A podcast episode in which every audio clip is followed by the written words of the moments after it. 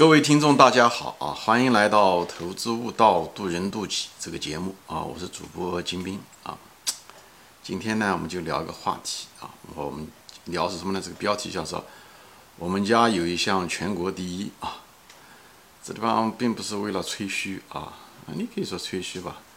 我是更想说这些东西，为我的父母亲感到骄傲，特别是我刚刚去世的母亲啊。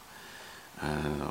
我从来没告诉过他这个，嗯，但是他隐隐约约的应该感觉到，呃，我今天正好呢有这个吃完饭以后有这个兴趣，我就把这个数据列了一列，我觉得这个一定是我们的全国第一，可能以后可能也是大概率事件，也还是保持着这个全国第一的这个，呃，记录吧，啊，可能一直都会这样保持下去，这种是大概率事件啊。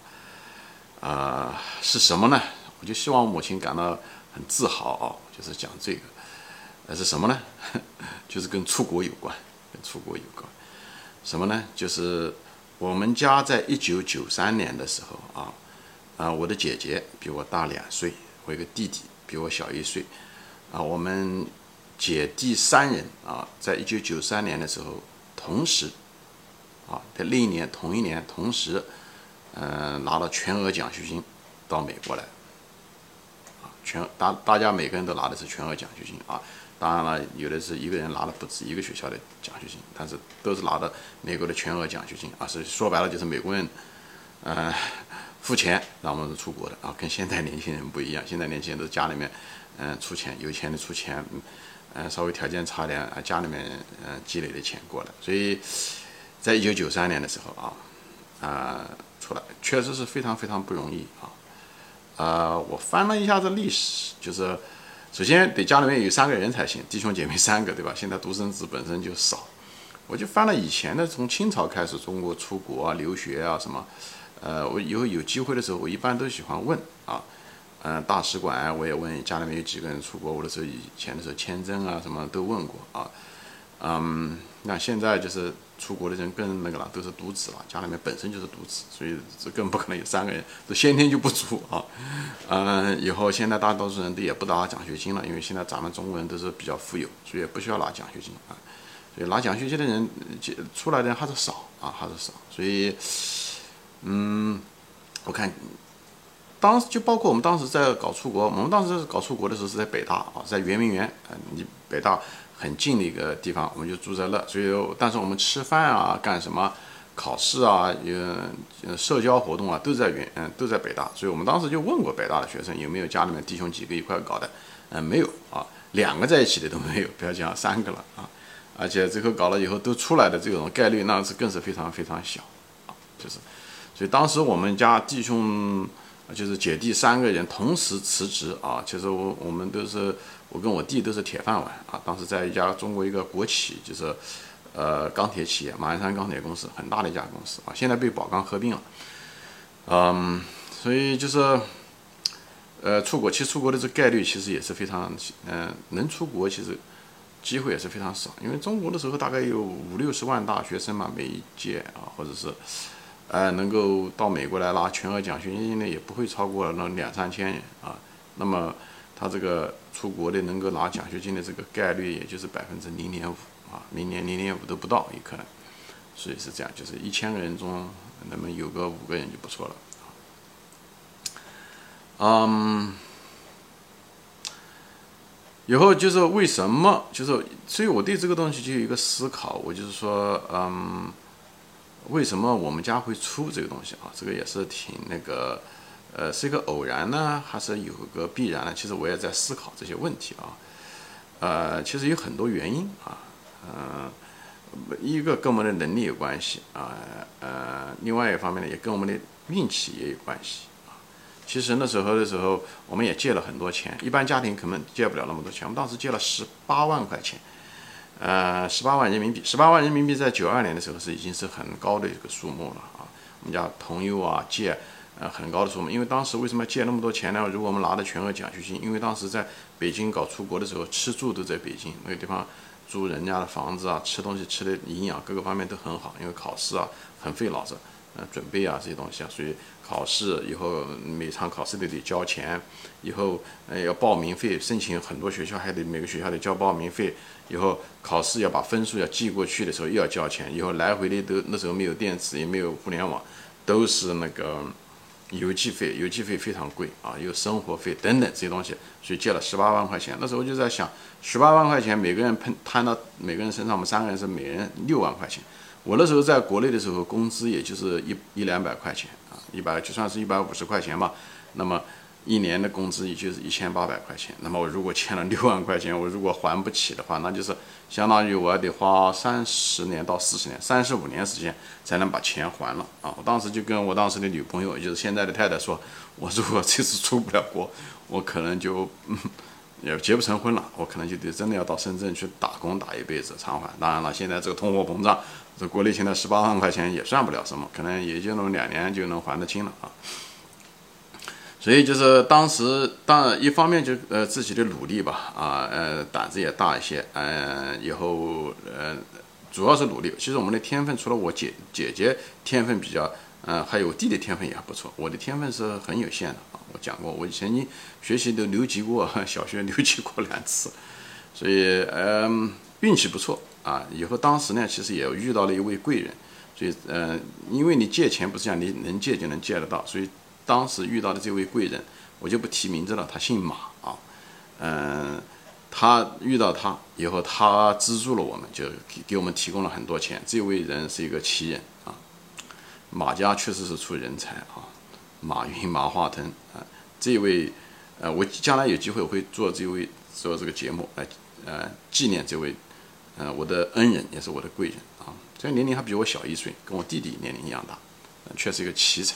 确实一个奇才，有机会我谈他的那种天分、那种能力，嗯，可能马化腾和马云都抵不上他。就从从个人的能力来说啊，当然了，马化腾和马云都是中国最伟大的企业家，所以马家出人才啊，就是，嗯，当时我就算了一下子，如果这种概率啊，我就我就我这个人喜欢算东西啊，就是算这种概率，呃，这种。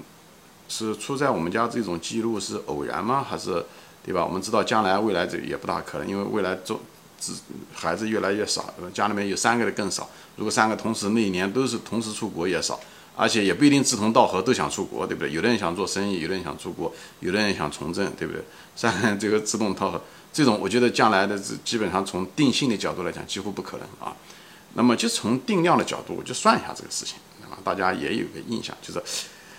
呃，就给大家算一个几率，对吧？首先第一点，那时候出国的时候，前面说了，大概是三十万，呃，中国大学生那那时候的是五十万人，现在人多了，现在有五百万人了。那时候大学在校大学生就是一一届吧，就是也就五十万，就每年啊。那那么那那那每年的一批人出去的时候，那五十万人中，那么只有几千人最后拿全额奖学金到美国来，所以它的概率也就是百分之零点五啊，啊。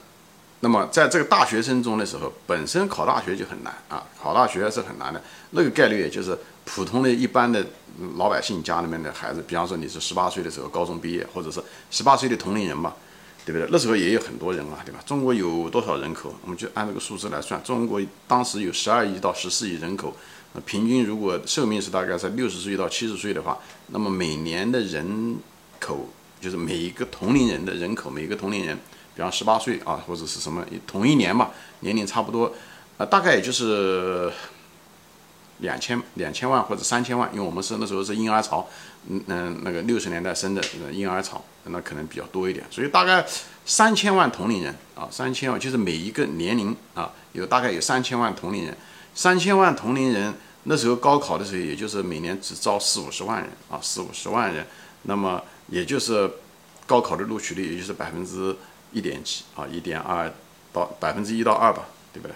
以后这个百分之一到二的大学生中，再抽啊，能够出国的，那么出国只有百分之零点五，所以百分之一到二乘上百分之零点五，也就是万分之一，就是一万个同龄人中，当时在中国有一个人能够到美国来，哎，这个大概差不多，因为。中如果中国有两三千万人同龄人的话，每年要是每一年能够出来两三千人的话，正好是一万分之一，对吧？所以你就这么想，一万个人中有一个人能出来，对不对？那么如果一家，对不对？每次抽奖就像抽奖的，你每次这一抽奖，哎，那一万人中就有一个人，而且每次都能抽到你家，那么就是一万分之一乘上万分之一乘上万分之一，三个相乘，那是多少呢？应该是一万乘一万就是一个亿，对不对？再乘一个一万就是一万，这一万亿分之一，就这个这这一家人，就是他就是每次抽到的都是同一个家庭，就同一个人，就是就像万亿分之一。一万亿分之一，那中国人口才十才多少？才十五亿人，对不对？如果要达到这个一万亿的这个这个的话，那中国要要经过多少年？经过几一两千年，才能够再遇到这种一万亿分之一的这个几率。我就是，我主要是做一些智力游戏，我就是，当然了，这个一万亿分之一那是很小的概率。当然了，能够这样的做成，不是一个随机的一个东西，对吧？虽然是万亿分之一，但是不是一个随机的。所以，因为这个东西。还是有相关性的。为什么这个这种情况下出现在一个家庭？我就对这个好奇。我对我们家为什么出现这个东西，本身的那种自我感我没有。我就是对这个本身的智力有一个好奇心。所以呢，这个一定是有一定一定的相关。就是也就是说白了，就是什么呢？这个我们第姐第三三个人可能之间是有一定的相关，互相会影响。就是呃，首先可能更容易上大学。不管是什么原因，最后出国的时候也容易出国，对吧？也许信息比较透明，也许有些钱，也许有人指点等等这些东西，都跟这个就提高了很多的概率，而不是随机性的，就是抽奖一样的那种概率，对吧？所以这个就是为什么，虽然是一个看上去是一个奇迹，看上去是个小概率事，但还会发生。我就喜欢研究这个什么原因贡献了这个东西啊？我就回想了这个事情呢。其实呢，一个人如如果是上了大学以后，他突然之间，对吧？能够出国的概率就变得。大了很多，对不对？所以要跳两道坎，一个是百分之一到二，那那个年代的时候，录取率就是这样子。以后再跳一次，像像小，你就像鲤鱼跳龙门一样的，再跳一次也是百分之一到二的机会，那么这就是万分之一的机会，这是跳两道坎。我觉得最难的可能是第一道坎，因为我们家里面，首先第一点，我的智商也是很有限，嗯。以后那个我母亲也是文化也不是很高，也就是上过三个月的夜夜校。我父亲也就是一般的私塾，他也不是一个什么教授。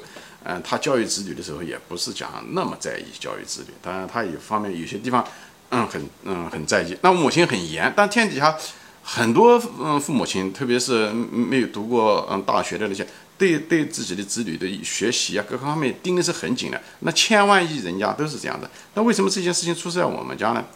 当时的时候，我母亲就说过一个东西啊，我就在这上分享经验。我并不是想吹嘘一个什么，我分享一个家庭的经验，因为正好是我们从这个家庭出来的，也许运气吧，偶然吧，不管是什么原因，我就想分享一个这个，因为这种机会也比较少，对吧？大家每家都能出大学生，但为什么呃会出现这种，就是这种事情出现在我们家庭？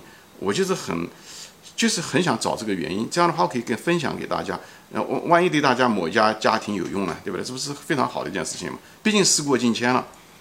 因为我记得我母亲就是后来我们考上了大学以后，她就说过一句话，她说家里面弟兄如果多哦，弟兄姐妹多哦，老大很重要，就老大是个标杆，一定要那个头要开好，头开好了以后，后面那个东西就像顺藤摸瓜一样的拽的，弟弟看着姐姐，啊啊，对吧？呃，小弟弟看着哥哥，就这样的，就是一一大大家有个标杆，这样子的话，大家的期望值比较高，所以就不会随大流。所以家里面一旦出一个这种东西，这个的我深有体会。因为我的时候我讲了，我学习并不好，我从来不是个好学生。我小学的时候留过两级，以后呢，连个重点中学也考不上，以后在个普通中学还只有四五十名。后来是因为什么？我那个姐姐考了一个非常在高，嗯嗯，安徽省考了第二名高考，所以这对我冲击很大，所以一下子把我的标杆一下子拉了起来。所以这个东西对我起，如果没有他那个标杆，他如果没有设好，我可能真的不会上大学。所以这就没有这个所谓的这个记录这奇迹了。所以这个东西，我相信母亲说，而且他说的不止一次。我相信他是一个过来人，他养育了我们三四个孩子。当然，我们家也也有个老大，那个老大因为他离我们的年龄比较大，他他比我们大五岁，所以也他所以呢，我们跟他接触的不是那么多。但是我的姐姐比我们只是大两岁，所以我们接触的很多。所以他对我们的影响很大很大。当然，他本人也非常的照顾弟弟，有什么东西都跟我们说，启发我们啊。就是他不是只是一个书呆子，就是只是学习，好吧？所以呢，这些方面呢，也非常的有用处。就是这个很多呃机会吧，就是最后产生了这种万亿分之一的一种机会。所以我就给大家讲，就是老大的作用很多。所以你如果有好几个孩子的话，你一定要，你只要父母亲如果把你的精力花在老大身上的时候，你老二基本上不要花太多的精力，这能放一半的精力就可以了，不要每一个都要平均使用力气，就把这个头要开好。万事开头难，家里面也是这样。你如果这样的话，你把它开头开对的话，那就会好很多很多。所以我在想，可能是这样，因为我们家里面是个普通的一个家庭，就像今中国千千万万普通家庭一样，我们家也是住在一个安徽省三线城市的一个郊区、一个矿区里面，嗯学习你别说了，都是很糟糕的。我们那边上的一个两个普通中学，一个普通中学每年都上不了大学那时候，另外一个普通中学每年能上个几个就已经不错了啊。所以呢，而且那个地方的人口并不算少，有五到十万人，但是也就是那个样子，所以。我就是给大家分享，就是可能在你的教育孩子的时候，你把你老大教育好很重要。你一旦老大教育好的时候，那那那个老二自然而然的就会有一个高的一个期望值，高的一个努力值，他对自己要求也会很高。所以呢，他就是很容易，就是一个事半功倍的事情，就是把老大能教育好，好吧？我就在这地方分享啊，啊，谢谢大家的收看，谢谢大家的时间，啊，我们下次再见。